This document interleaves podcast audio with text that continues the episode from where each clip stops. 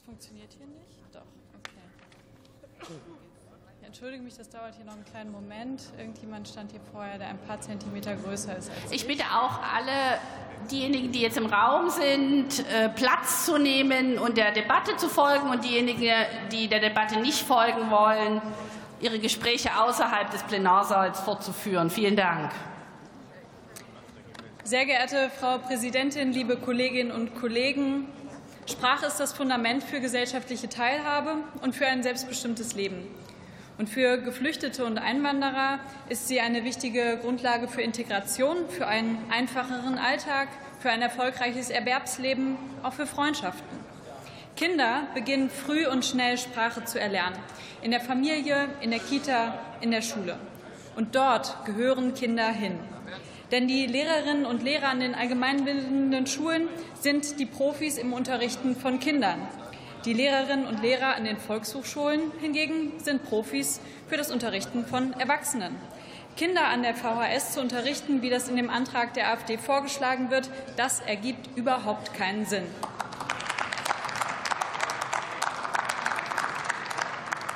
Und äh, das ist auch äh, ehrlich gesagt nicht so verwunderlich grundsätzlich, äh, aber auch weil es Ihnen ja gar nicht darum geht, dass die Kinder besser lernen sollen, schnell Chancen erhalten, sondern, und das ist, finde ich, auch das Dramatische an diesem Antrag, Sie wollen sie einfach möglichst weit weg haben von den anderen Kindern. Darüber kann man nur den Kopf schütteln. Die menschenfeindliche Fratze, die kann die AfD aber auch nicht besonders gut verstecken. Zwar heißt es in dem Antrag, der geht ja erstmal so los, Kinder mit und ohne Deutschkenntnisse für den gemeinsamen Erfolg getrennt unterrichten. Da denkt man ja noch, es geht hier vielleicht um Bildung. Aber die erste Forderung in dem Antrag ist mehr abschieben.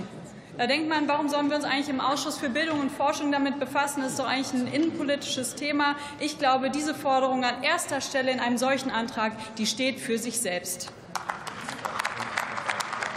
Wenn es Ihnen darum ginge, Kinder besser zu unterstützen, dann könnten Sie das Stadtchancenprogramm unterstützen, das wir jetzt gerade mit dem Bund und den Ländern gemeinsam auf den Weg gebracht haben, mit dem wir Kinder in den herausfordernden Lagen besser unterstützen, die Schulen unterstützen, mit Schulsozialarbeit, mit einem Chancenbudget, mit einer besseren Ausstattung, damit sie Zukunftschancen erhalten. Das tun Sie nicht. Oder Sie schauen mal in die Länder, wo es teilweise tolle Modelle gibt. In Hamburg beispielsweise die internationalen Vorbereitungsklassen, wo Kinder erst mal Deutsch lernen und dann Stück für Stück in den Unterricht integriert werden, gemeinsam mit den anderen Kindern. Oder wie die Bundesbildungsministerin vorgeschlagen hat, dass es schon vor der Grundschule eine gezielte Sprachförderung gibt. Das alles kommt in diesem Antrag überhaupt nicht vor. Es geht Ihnen nicht um die Kinder, sondern nur um Ihren Populismus.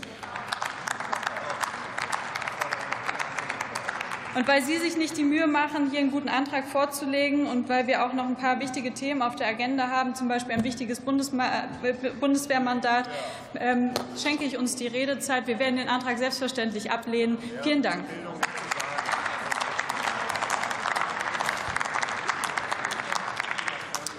Lars Rover für die Unionsfraktion ist der nächste Redner.